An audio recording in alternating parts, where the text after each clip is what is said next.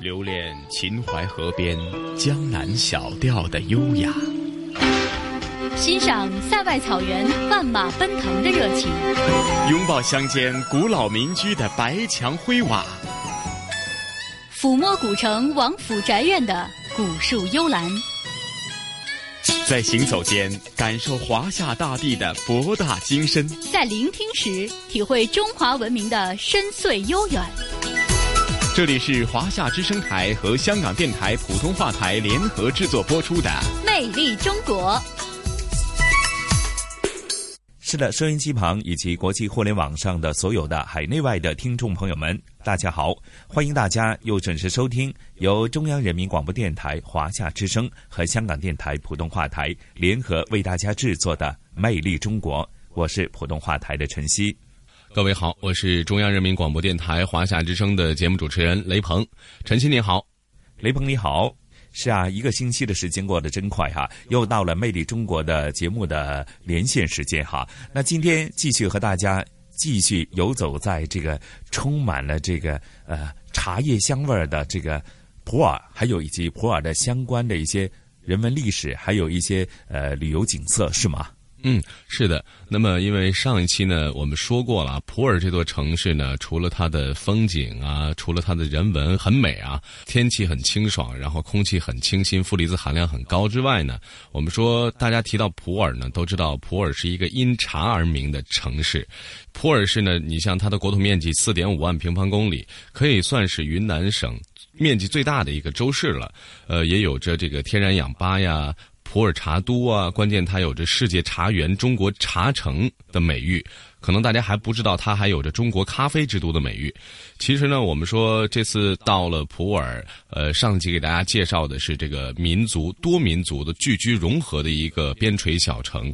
那么它既然是以茶叶闻名，那么各个少数民族呢对茶叶也是有不同的理解。同时呢，他们的制茶工艺啊、制茶的这种嗯，对于茶叶的这种敬重啊、敬仰啊，也都是不一样的。因为呃，在普洱这座城市呢，除了它当地的这个非常呃良好的风景，对于茶叶的呃这个包括温度啊、气候啊，对于茶叶的生长是有很大的帮助之外，呃，这个在普洱当地还有很多的人文特色的东西，比如说呃。茶马古道大家都非常熟悉的，那么究竟这个西南地区的茶马古道究竟是一个什么样子的？我们通过这次的采访发现啊，茶马古道一共是有五条，它是分为不同的方向的。有的茶马古道可能还是把这个茶叶运出国外了，因为云南它是离这个这个金三角比较近的地方嘛，所以说，比如说有些茶叶都会运运到了这个缅甸呀，包括在这个茶马古道当中有一些佛教文化，包括西方的一些文化。国外的一些文化的一些流入和流出，这样的一种呃文化的这种交汇，呃，还有我们想说到给大家提到的，就是说在这次的这个行程当中，我们也是特别选择了几个比较经典的地方。比如说像这个茶马古道上的这个纳科里，呃，为什么叫这个纳科里？其实呢，它这个地方呢，最早其实就是一个马帮经过的地方。我们知道，在茶马古道，呃，在一千多年前啊，这些在茶马古道上背茶叶的这些商人，这些养马帮的这些人员，当时呢，并不是特别的容易的，因为基本上那时候除了马和牛之外呢。就是没有什么太多的交通工具了，然后这些呃纳科里呢，就相当于那个时候，就是说，比如说呃镖局的镖车、镖队啊，走在一个地方呢之后，它的一个驿站。呃，一个休息歇脚的地方。那么这样的一个地方，呃，在这个深山老林里面，然后为什么它的环境呃如此的这个优雅？包括它里边有很多的商店店铺，然后还有一些就是呃我们看到的这个现代文明，呃，可能就是我们呃想象想象不到啊，就是这种。在那个时候就有类似于现在现代文明的东西，比如说它的这种水车、马厩啊，包括它的这个茶室啊，包括一些马帮啊，跟运输有关系的一些呃打造的一些特别精致的一些器物啊，包括风雨桥啊，这个桥上为什么就是说马帮要从这个桥上经过啊？为什么会修这个桥啊？当时是谁出钱修的这个桥？其实我们这集呢，呃，可以说是揭开了很多很多在这个茶马古道上，特别是原来的那段历史之上。这样的一些谜团，也给大家一一的做了一些求证。通过这个讲解员的讲解呢，也能够了解到这个茶马古道上的一些可能不为外界所知的一些小故事。那么在这集当中呢，也会给大家一一的做一个呈现，做一个梳理。同时呢，我们还采访到了非常有名的这个，不仅是当地有名，而且是在国家都非常有名的这个普洱茶制作工艺的这个第八代传承人李兴昌老人。那么他现在可以说是已经到第九代了，因为他的儿子也在继承他的这个普洱茶的制茶工艺。我们也是深入到他他的这个制茶基地里边去走访去了解，然后带大家一起来感受普洱茶是怎么制作的，包括一些这个茶叶是怎么去区别的、鉴别的。因为我们都知道普洱茶分为生普、熟普，所以说呃这样两种茶叶怎么样去鉴别它，什么样的茶叶是最好的，在这集当中呢，我们将会一一给大家做一个解释，然后把一些非常好听的音响。比如说非常好听的好玩的故事，在这期节目当中呢，都会给大家做一个一一的来介绍。是啊，听雷鹏这么一说啊，我就觉得其实呢，呃，我们从一个现代人或者从一个现代发展物流业的角度来看呢，其实当年的茶马古道呢，其实已经是一种初步形成了呃当年的一种。物流的整体的发展，比方说驿站，就好像我们现在很多高速公路上的这个加油站呢，或者休息呃停顿的地方，那当中也延伸出很多相关的一些产业链的呃产生哈，其实就是一个古代时候的一个物流业的发展的整体的趋势。不过啊，雷鹏啊，咱们讲了这么多，就不要呃吊足这个听众朋友的胃口了，马上就聆听这一集由您继续做声音导航的。曼妙普洱美丽家园，下一集好吗？好的。这里远离繁华城市的喧嚣，是离天际最近的地方。普洱市的地理位置概括为一句话，就是一市连三国，一江通武陵。这里是世界茶树的起源地，也是茶马古道的源头。它主要的路线有五条，它都是由这个普洱府出发，普洱府也就是我们现在的宁洱县。唱一曲山歌，感受多民族团结的一脉相承。天欢迎你呀，欢迎你，欢迎你呀，欢迎你，欢迎你到普洱家乡来。冲一杯普洱，品味一段。散发着沉香的岁月，哪一个地段的茶叶品质比较好？那这个地段呢，我可能就要专门用来制作贡茶，送到皇宫里面去的。魅力中国，曼妙普洱，美丽家园正在播出。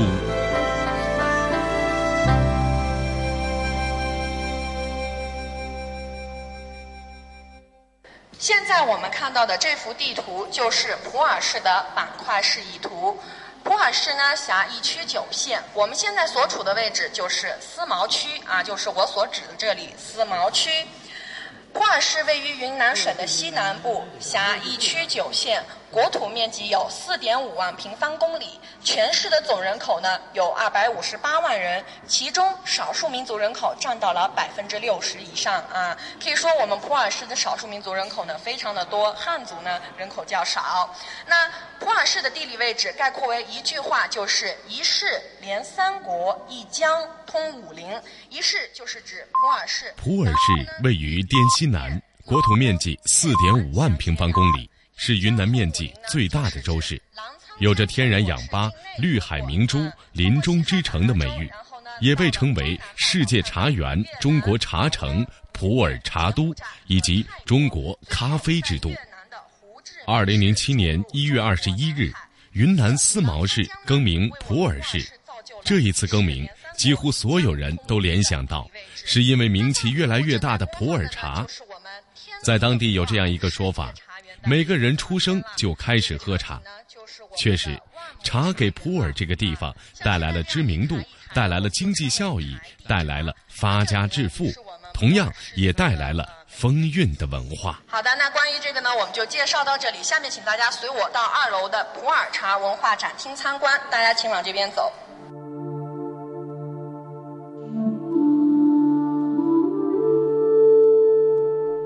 在普洱市博物馆二楼的茶厅展示的，则是这座边陲小城与茶叶存在的千丝万缕的联系。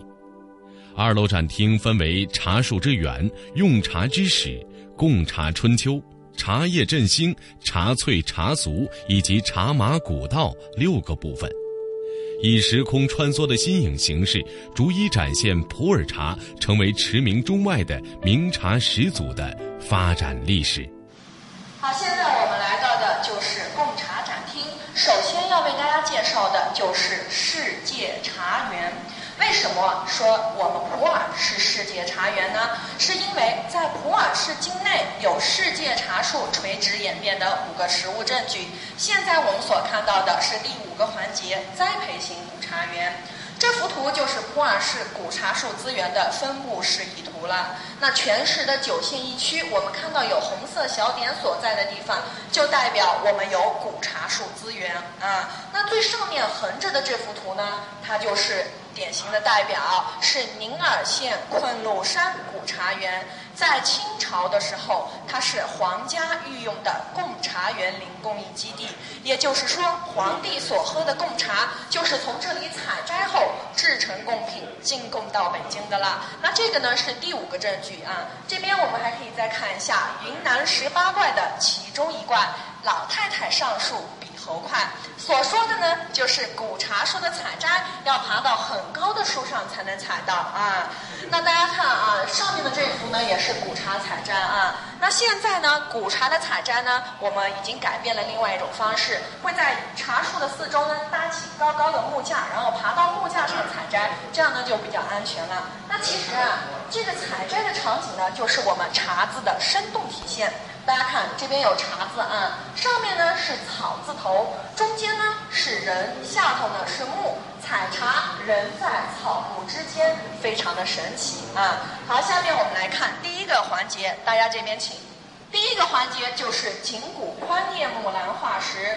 这块化石呢，是一九七八年由中科院在普洱市景谷县境内发掘的。我们可以凑近一点看，在化石上，茶叶的叶脉呢是依稀可见的啊。可以说，这块化石呢是距今发现最古老的未受第四纪冰川波及的茶树植物演变的始祖，距今已经有三千五百四十万年的历史了。这张照片就是它发掘的地方——景谷盆地。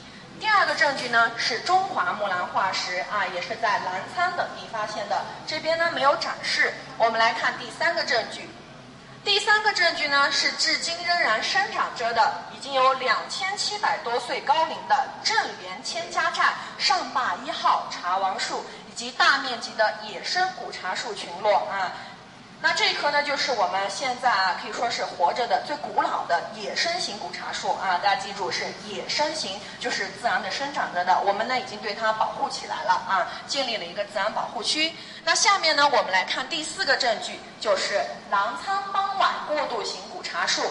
为什么说它是过渡型呢？因为在它身上有两种染色体，一种就是野生茶树的染色体，另一种是栽培型茶树的染色体，就证明人类是通过驯化野生茶树，让它变成了可栽培的茶树。通过过渡型古茶树呢，就到了门口我们所看的栽培型古茶园。栽培型古茶园再往后就是我们现当代的地茶种植了啊，一台一台的，我们称为台地茶。那正是因为有了这五个不间断的证据，在二零一三年的国际茶叶大会开幕式上，国际茶叶委员会授予了云南省普洱市世界茶园称号，并颁发了牌匾。这边这块呢就是原匾了。那在过去呢，关于茶树的起源呢是有争议的啊。印度的阿萨姆认为呢是他们，斯里兰卡也认为是他们。那在二零一三年呢，终于尘埃落定啊，茶树就起源于中国云南普洱。好，这边我们来了解一下呃茶的用茶知识啊。唐吉唐以前呢是它的孕育期，明代是品牌形成时期，清代至民国呢是繁盛时期。这边我们来看唐吉唐以前，朝廷命官樊绰所著的《蛮书》中记载的：茶出银生城界诸山，茶叶生长在银生城周围的诸多山脉里。那这里的银生城呢，就是当时银生节度使的府邸所在地，也就是今天普洱市的景东县。那当时的银生节度使管辖了很大的范围，包括今天的普洱市、西双版纳州、临沧市以及部分的缅甸地区。那这是最早关于我们普洱茶用茶知识的记载。下面我们来看明代，明代是品牌形成时期。谢兆浙所著的《滇略》卷三中记载道：“世数所用，皆普茶也，成而成团。社会各阶层的人，大家喝的都是普茶。那它的制作方法呢，是蒸成一个茶团。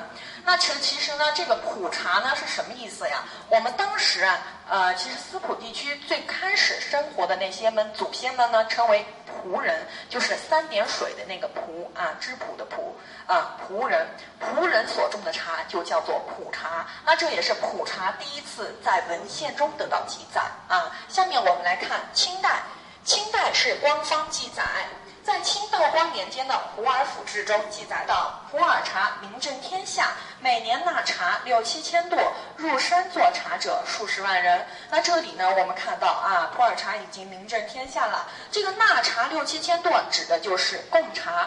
一垛呢和一百二十斤，总计呢可以达到七十二到八十四万斤啊，所以可见当时贡茶的数量呢已经非常的大了。这边呢我们模拟了古人饮茶时的场景。好，下面我们来看贡茶传统制作技艺。除此之外，普洱市博物馆还还原了老普洱府的街景以及当时有名的茶叶店铺。一排排陈列的店铺，仿佛让人又再次穿梭于当年普洱茶街铺之中。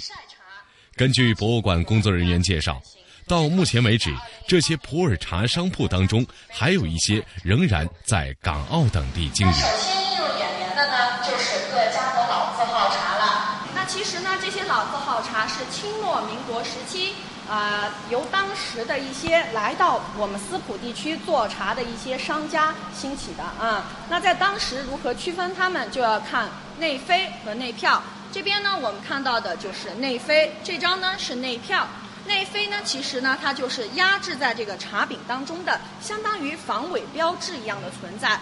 而这个内票呢，它又是随着茶饼一起包装的，相当于产品说明书一样的存在啊。而这个内飞和内票的发明者呢，就是同昌号的黄文兴老先生了。正是因为他发明了内飞和内票呢，才使得各家的商号呢得以区分自己的茶叶啊。好，来大家请往这边走。在二零零八年呢，我们中国比较重大的一件事情就是奥运会了啊。那在当时，唯一的一样食品类礼品呢，就是国茶普洱。那这一团呢是国茶二号啊。下面呢，我们来欣赏国茶一号。国茶二号它所赠送给的呢，是一些主要的、重要的国内来宾。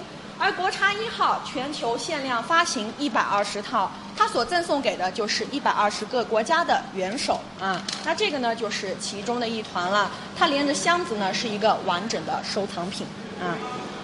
展柜中的这三件茶叶呢，就是百年故宫贡茶。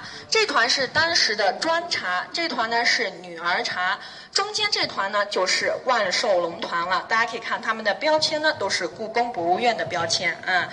他们深藏皇宫呢，到今年呢，确切的是有一百三十三年的历史了啊。据这个故宫专家介绍，普洱茶同其他各地进贡的绿茶相比，是保存最完好的茶叶。陈列在展厅之内的贡茶，可以称得上是普洱市博物馆的镇馆之宝。贡茶又被称为万寿龙团，是清光绪二十年间上贡的一团普洱茶，距今已经有一百多年的历史。二零零七年四月八日，贡茶从北京故宫博物院被请出，历时二十天的恭迎恭送，顺利回到普洱市博物馆。一人亲手制作出来的茶。两边的图片呢，就是二零零七年贡茶回归时的场景，也就是当时我们在一楼所看的宣传片中出现的场景啊。那上面呢，就是我们从故宫把贡茶迎接出来时的场景了啊。那这里呢，就是。在北京的马连道展出贡茶时的场景了啊！那其实贡茶呢，它是途经了北京、天津、济南、上海、广州、深圳、昆明等地，最后呢回到了包衣之地普洱。那这边这个呢，就是我们在北京马连道时的一个场景了。这里远离繁华城市的喧嚣，是离天际最近的地方。市的地理位置概括为一句话，就是一市连三国，一江通武陵。这里是世界茶树的起源地，也是茶马古道的源头。它主要的路线有五条，它都是由这个普洱府出发，普洱府也就是我们现在的宁洱县。唱一曲山歌，感受多民族团结的一脉相承。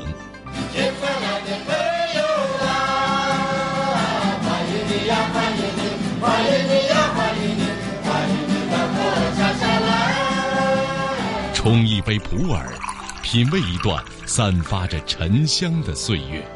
哪一个地段的茶叶品质比较好？那这个地段呢，我可能就要专门用来制作贡茶，送到皇宫里面去的。魅力中国，曼妙普洱，美丽家园正在播出。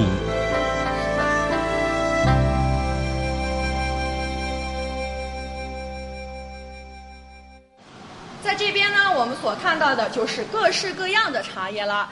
讲解员介绍，自二零一一年开馆以来，普洱市博物馆免费接待了社会各界观众。迄今为止，已经接待了联合国、日本、德国、英国、加拿大等国际和国内外的观众，并且观众量仍在逐年递增。普洱市博物馆已经成为了中外游客的必到之处，也成为了普洱市的一张文化名片。在普洱采访问到历史的话题，就绕不开茶马古道，也离不开茶马古道的起源地。这里呢，我们来了解一下茶马古道路线示意图。在咱们中国古代历史上，其实有三大交通要道：一呢是京杭大运河，二是丝绸之路，第三就是茶马古道了。而茶马古道呢，分为西北茶马古道和西南茶马古道。西北茶马古道呢，是从四川四川雅安出发，途经康定进西藏；而西南茶马古道呢，就是从我们普洱府出发，途经香格里拉进西藏。据清代的《古普洱府志》记载，由古普洱府出境的茶马古道呢，大致可分为五条路线。一千四百多年前，中国西南少数民族以马帮的形式。将云南的普洱茶带进了缅甸、尼泊尔、印度等国，又将这些地方的特产带回国内，开辟了一条民间国际商贸通道，被后人称之为茶马古道。因为这条古道带来了历史上中国西南对外开放的辉煌。当然，这座位于中国西南边陲的城市普洱，也因这条古道迈出了。对外开放的步伐。这条路线光到西藏呢就有三千多公里，非常的艰险，同时呢也是最体现马帮精神的一条路线。其他三条呢是出国路线，分别至越南、老挝和缅甸。在当时，普洱茶就是以这样的形式输往了全国乃至世界各地而闻名啊。那这条现在呢也被称为了这个贡茶之路。这条呢可以说是一条民族团结之路啊。这个是明代。清代，嗯，这个呢是清代的一个呃茶马古道。最开始的时候呢，它其实呃也就是明代的时候，甚至更早的时候，它就有这个茶马古道的路线雏形了。最开始呢，它是一些运盐的私道、盐道啊。后来的话呢，慢慢的才演变成了我们今天所看到的这样一个网络。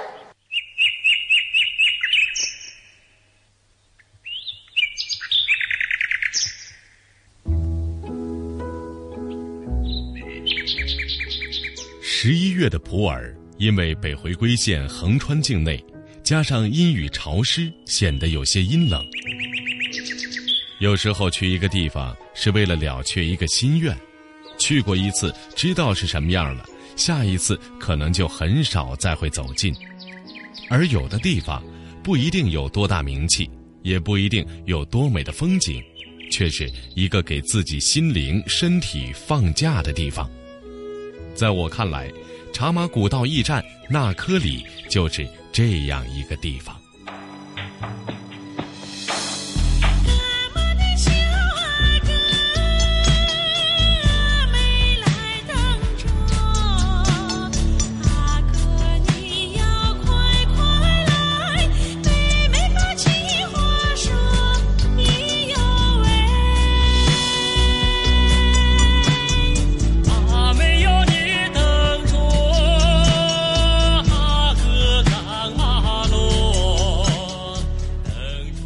听着这首悠扬的马帮情歌，从普洱市区出发，不过半个钟头，车子就在一处秀丽的小山村戛然止住。下车来，山清水秀，亭亭村落，不禁让人怀疑，这是否竟是古人诗中“村北村南春水，山前山后人家”的原址所在？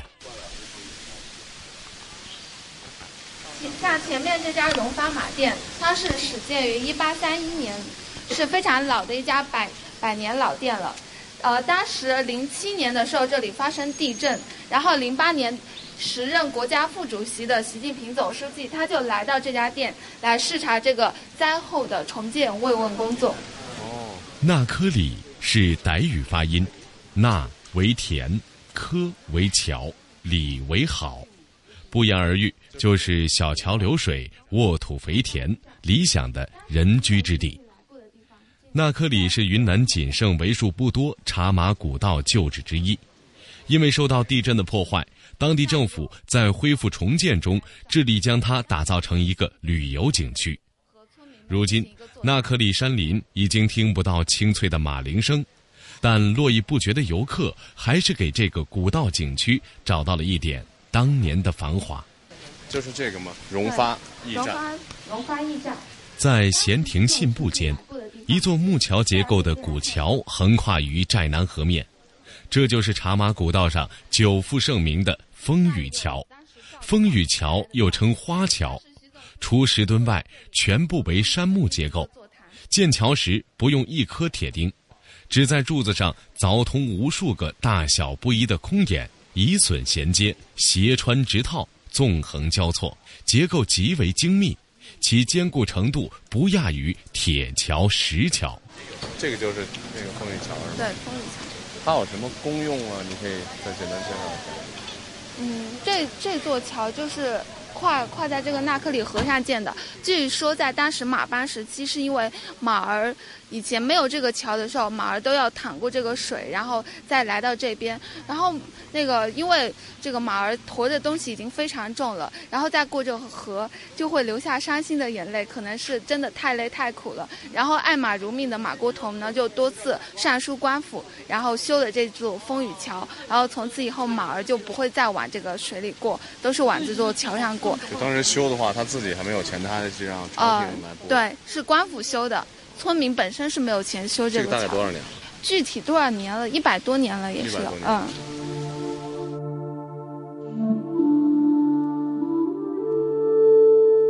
据说从前的那科里原是一个悲伤之地，名叫马窟里。当时茶马古道十分难行，马帮过那科里时，必须涉水淌过村外的一条小河。劳累的马儿负重走到这里，被河水浸泡到的地方都要掉一层皮，饱受脱胎换骨的疼痛。时间一长，这里成为马帮伤心记忆的马窟里。爱马如命的马国头几次上书官府，最终得以在河上修建了一座风雨桥，从此马窟里更名为纳科里。由一个令马儿流泪的所在，变成了现在的宜居之地。听着向导的介绍，看着长廊间百年来文人墨客们留下的诗词歌赋和茶艺绘画，不得不为当时能工巧匠的高超技艺而叹服。风雨桥上听风雨，人生路上画人生。走在桥上。踩着那些桥面木板上深浅不一的马蹄印子，似乎听到了那清脆的驼铃声和沉重的叹息声。你会感受到当年马帮的负荷，体会到赶马人的疲惫。风雨桥虽然掩埋了最早马窟里辛酸的历史，但也记录了后续一代代马帮人从这里驮过了一堆堆如山的货物。这些尘封的往事，如一把钻刀，在茶马文明史上刻下了或深或浅的印记。代的古普洱府呢，是位于我们现在普洱市的宁洱县。这幅就是当时的文庙牌坊啊。那这个牌坊呢，现在已经不在了。好，这边呢就是马帮出行时的场景。前面的呢是背夫啊，这位呢就是马锅头，后面的呢是普通的赶马人。为什么它叫做马锅头啊？其实呢，呃，它和马帮文化有关系。一口罗锅呢，呃，煮饭后必须由他们的头号首领揭开锅盖，第一碗饭由他盛，第一口饭由他吃，由此呢证明他的首领地位。所以后来呢，我们就称为马帮头领呢为马锅头啊。在离纳科里不远的宁洱县城里，有一个茶园广场，取名茶园，正因为茶马古道的源头就在这里。其实，说是源头并不十分准确，但当年的宁洱确实成为了云南各地茶叶中转集散的核心地方。茶园广场在2007年宁洱地震时，成为了当地民众避难的主要场所。现在。广场成为当地人休闲娱乐的聚集地。普洱茶产自云南，三百年前的朝廷贡品，如今依旧备受追捧。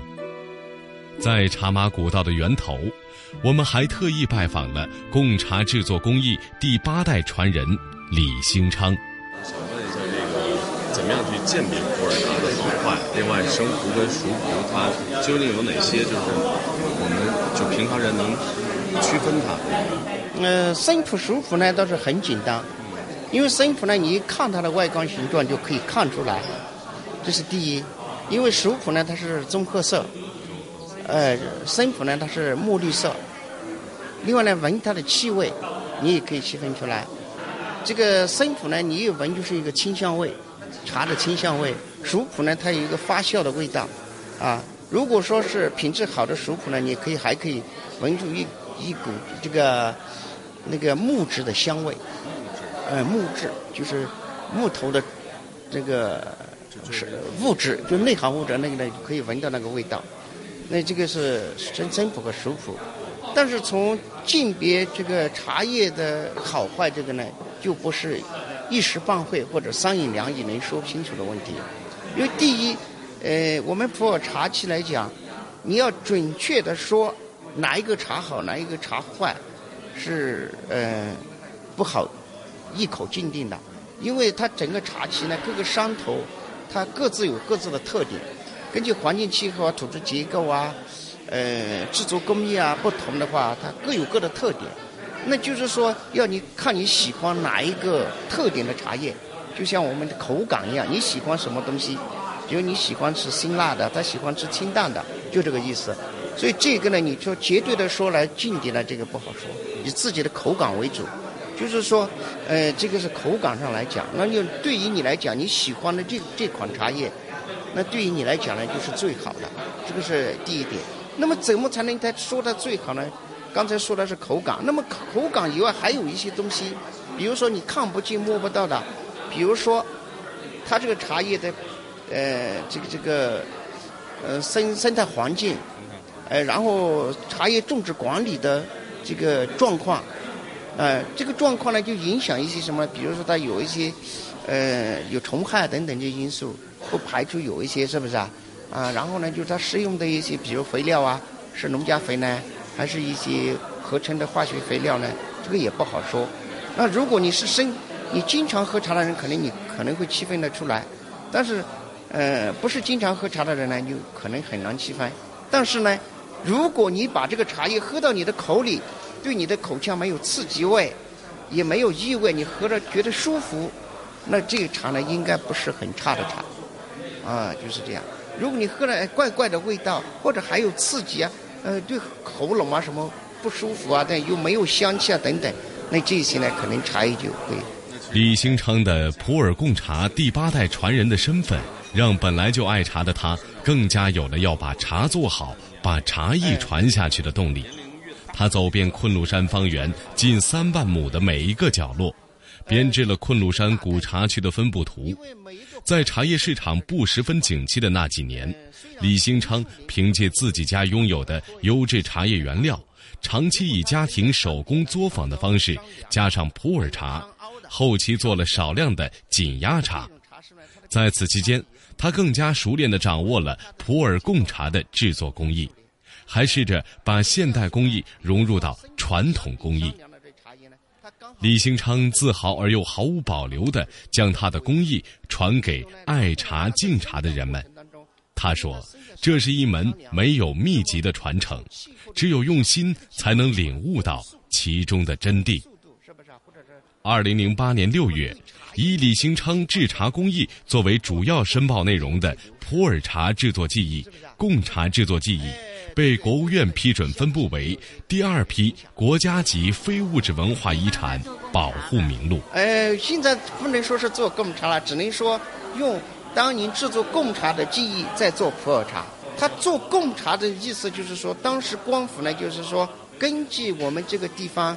每一个山头，刚才我说的，哪一个地段的茶叶品质比较好？那这个地段呢，我可能就要专门用来制作贡茶，贡就是说把这些做成贡品以后送到皇宫里面去的。那您做到第八代了嘛？如果要是让您来去推介普洱茶的话，您会觉得它好在哪里？如果简简单的用几句话来。呃，简单的说呢，就是说，既然我们采用了当年的制作贡茶的技艺在制作普洱茶的话。总的来说，只要用心做，呃，选料认真，那可能会比其他的茶呢品质会更丰富一些，更上乘一些，嗯，这样。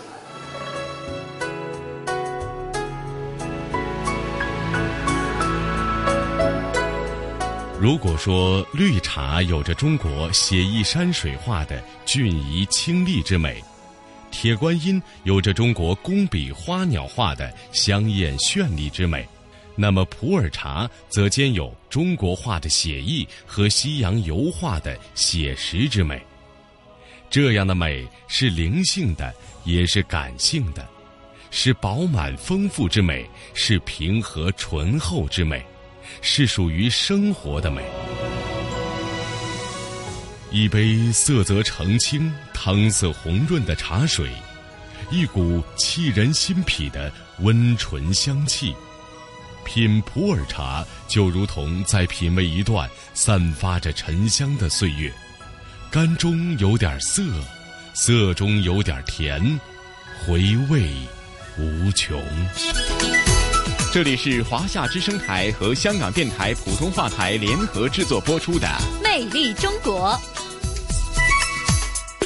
好的，收音机前以及国际互联网上的听众朋友们，大家好！这里依然是来自于香港电台普通话台和中央人民广播电台华夏之声正在为您送出的《魅力中国》的专题节目。各位好，我是华夏之声的节目主持人雷鹏。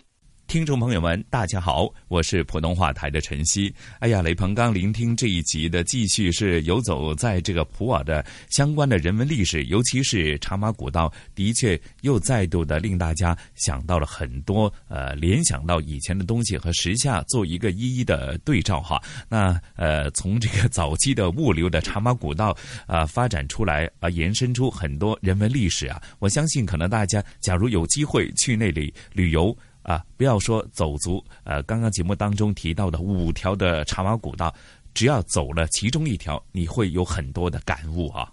是的，其实就像晨曦所说的，呃，我们说去到一个地方，有些地方是你特别想去的，呃，那么这些地方可能是之前你在脑海里边啊，或者说在你的旅游行程当中给自己有一个定位和规划的这些地方，呃，等你亲身的去体验过这样的一个地方，去感受过这样的一个地方的时候，我相信你的人生是不会去后悔的，呃，哪怕就是说他可能。在你的眼中不如你想象当中的那么完美，呃，因为我们这次在行程当中，包括跟港澳的媒体一起在云南的时候，其实我们之前都已经知道云南会要下雨了。进入十一月份的话，如果这个云南进入雨季的话，特别是除了普洱之外，因为我们去到的一些像纳科里呀、像宁洱县啊，就有些地方它是在深山老林里面，包括我们去到一些的村寨里边，它都是这个气气温呢，因为处在像宁洱，它处在北回归线。上，所以说进入十一月份的时候，它下雨就会非常的冷。包括我们去那个景迈山的千年古茶园这些地方呢，其实下着雨，大家都非常的呃非常的热情。虽然是下着雨，但是大家也没有说是呃大家的热情要减少一点，因为大家都是带着一种非常好奇、非常新奇的心情去探寻，究竟这个普洱茶在。什么样的地方去制作出来的？特别是港澳的媒体对这个这次的这个普洱之行呢，是可以说是大家都是非常的好奇，同时是带着一种去揭开谜底的心思，然后去去参加这次的行程和采访的。所以说呢，我我觉得不管怎么样吧，就是说，呃，能够参加这样这样的一次行程。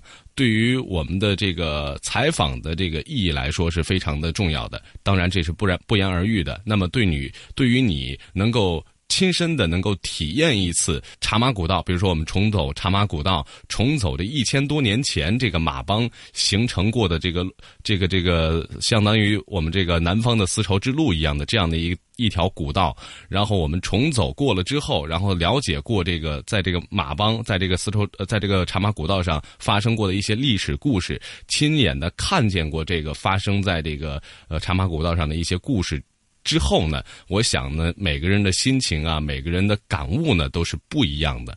呃，所以说说到这儿呢，也希望大家以后呢有机会能够到这个普洱去，呃，亲身的走走。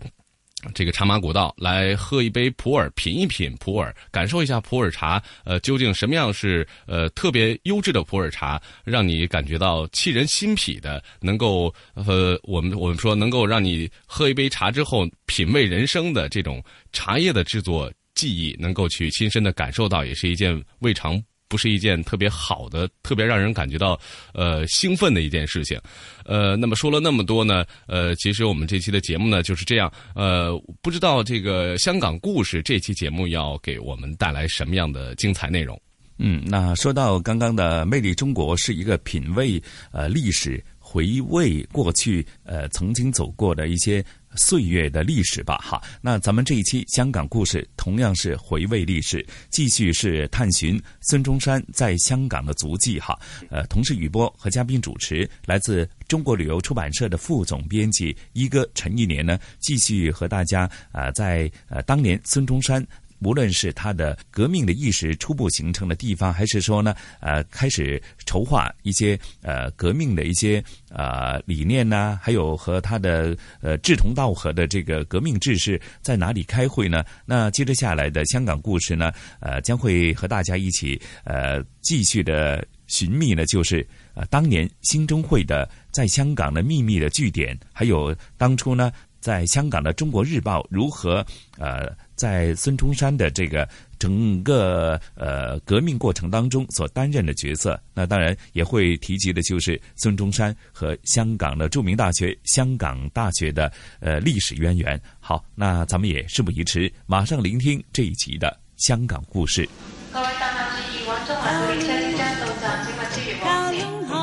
传统现代相映成辉。中西文化共冶一炉，东方之珠，动感之都，香港故事。香港故事，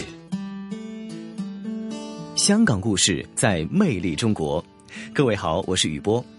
二零一六年十一月十二日是孙中山先生诞辰一百五十周年。为了纪念这位推翻封建统治、建立共和政治的伟人。香港故事嘉宾主持，香港中国旅游杂志副总编辑陈一年一哥曾沿着孙中山的足迹走访了十座有关城市，但是让一哥感到历史脉络最清晰的还是香港。香港是孙中山革新思想的萌发之地，又是他进行辛亥革命前期革命活动的主要策源地，他在这里留下了许多历史遗迹和传奇故事。孙中山。本来好好读着书啊，怎么会一定要做一个全职的革命者呢？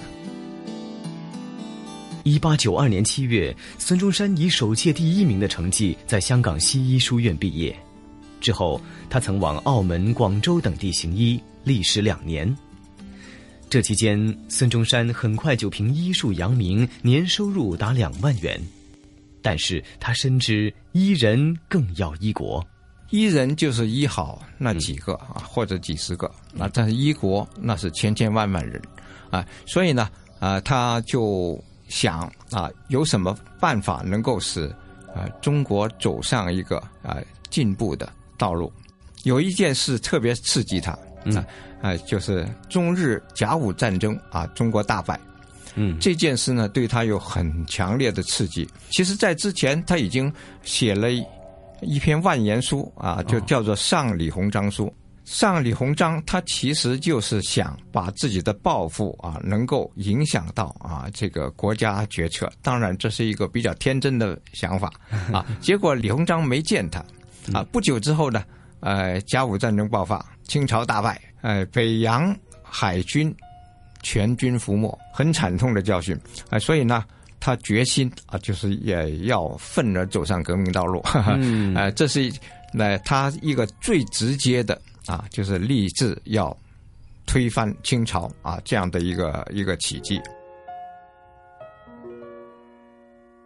中日甲午战争大败，孙中山深感清朝廷已不可救药，于是决心发动革命，推翻清朝统治。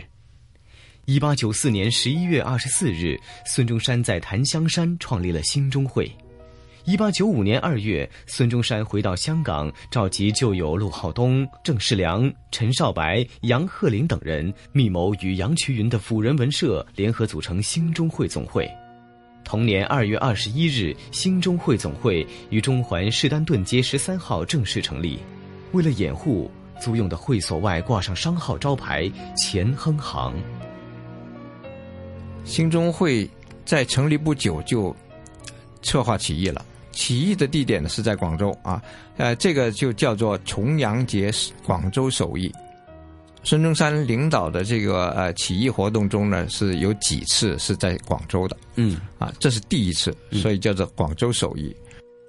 呃，当时呢，呃，是在香港策划，嗯，在香港准备军火啊，还有就招募一些义士。当时比较天真的啊，啊，因为自己的力量不够，就要动用一些呃社团。这种招募呢，就比较杂，就成分比较杂，啊。所以呢，在他们在行动的过程中，很快就泄密了。结果这个在广州的起义呢，并没有成功啊，就被镇压下去啊，而且也牺牲了一些人。嗯啊，这个这个事件呢，就使到孙中山不得不逃亡。从此以后啊，就是从。呃，一八九五年的十二月开始啊，一直到啊辛亥革命，一九一一年辛亥革命成功之间的十六年都是逃往海外啊，他就就就不能再呃登陆香港。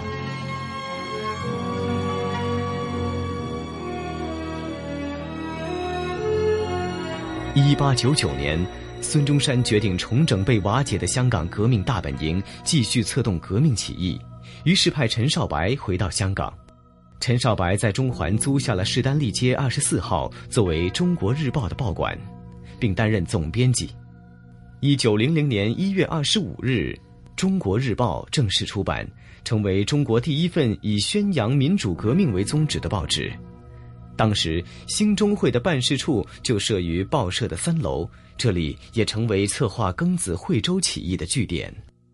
呃，大家如果到中环的斯丹利街二十四号啊，这里有一座著名的食府，叫做陆羽茶室。这个地址上啊，本来就是《中国日报》的设置。孙中山就是呃感觉到啊，呃舆论很重要啊，因为他在伦敦蒙难那个时候啊，就发现啊，如果不是舆论解救他，他可能脱不了身，就会被啊清朝啊秘密的运回。国内处死，嗯，但是就是因为舆论的压力，就是到，呃，这个呃清朝的使馆不得不把他放了，嗯，呃，所以他很重视舆论，他决心呢就是要创造一个呃革命的喉舌报纸，叫《中国日报》，嗯。啊，他就呃让他的战友啊李少白啊，嗯，当这个。这个日报的总编辑、社长啊，嗯，当时有很多据点的，嗯嗯，因为不断的搞了很多次的起义，嗯。啊，主要都是从香港运军火和呃呃这个聚集意识啊，并且在逃出来就是失败以后啊，嗯，这些意识呃逃脱了，也是经过香港，然后就呃再分散到世界各地去。嗯。啊，所以呢，香港是有很多的据点，只不过现在这些据点呢都已经面目全非，找不到了。今日若要探寻孙中山与香港的历史交汇点，最显眼而又最能保持当年风貌的，非香港大学校本部大楼莫属。一九一二年建成的本部大楼是港大校园内最有历史意义的建筑物。一九二三年二月，孙中山曾在大楼内的陆佑堂向数百名师生和社会贤达演讲，并留下了一张珍贵照片。呃，孙中山呢？当时是从上海回广州，因为当时他在广州要呃重建一个革命政府啊，呃他在回广州是通过海路的啊，嗯，呃就通常都要停靠香港啊，嗯，在香港他逗留几天啊，在二十号的时候呢，就应呃香港大学的邀请啊，就在香港大学进行了一次很有名的演讲，啊，嗯，就是讲他的革命思想的形成。啊，是源于香港啊。嗯，呃，这次讲话呢，有四百多个师生啊，还有呃社会贤达参加啊，呃，他们都是兴高采烈的把他从大校门啊，呃，用椅子把它抬回，呃，抬到这个陆佑堂。陆佑堂就是香港大学本部大楼里边的一个大会堂。啊、嗯，这个会堂现在还在，大楼也在。呃，当时他的讲完了以后啊。就在大楼外啊，跟大家一起合照。啊，这张照片呢，成为一个很有历史意义的、很有名的一幅照片。这张照片成为中国近代史上的珍贵影像。由于港大演讲这一盛事，以及孙中山早年在香港大学的前身香港西医书院就学，香港大学就被列为孙中山史迹径的第一站。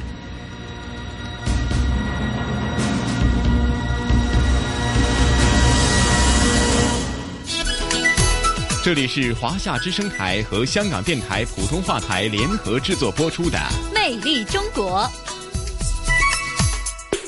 哎呀，雷鹏，节目的时间过得真快哈！在聆听这一集呢，回味历史的、探寻孙中山在香港的足迹的香港故事之后呢，咱们这一期《魅力中国》的节目时间很快又得告一个段落。嗯，是的，呃，那么也非常的感谢大家对于我们节目的支持，呃，也非常期待着下期节目呢，我们能有更好的作品来呈现给各位听众朋友们。那我们下期节目再会喽！好，约定大家下次节目的同样的节目时间呢，不见不散，不见不散。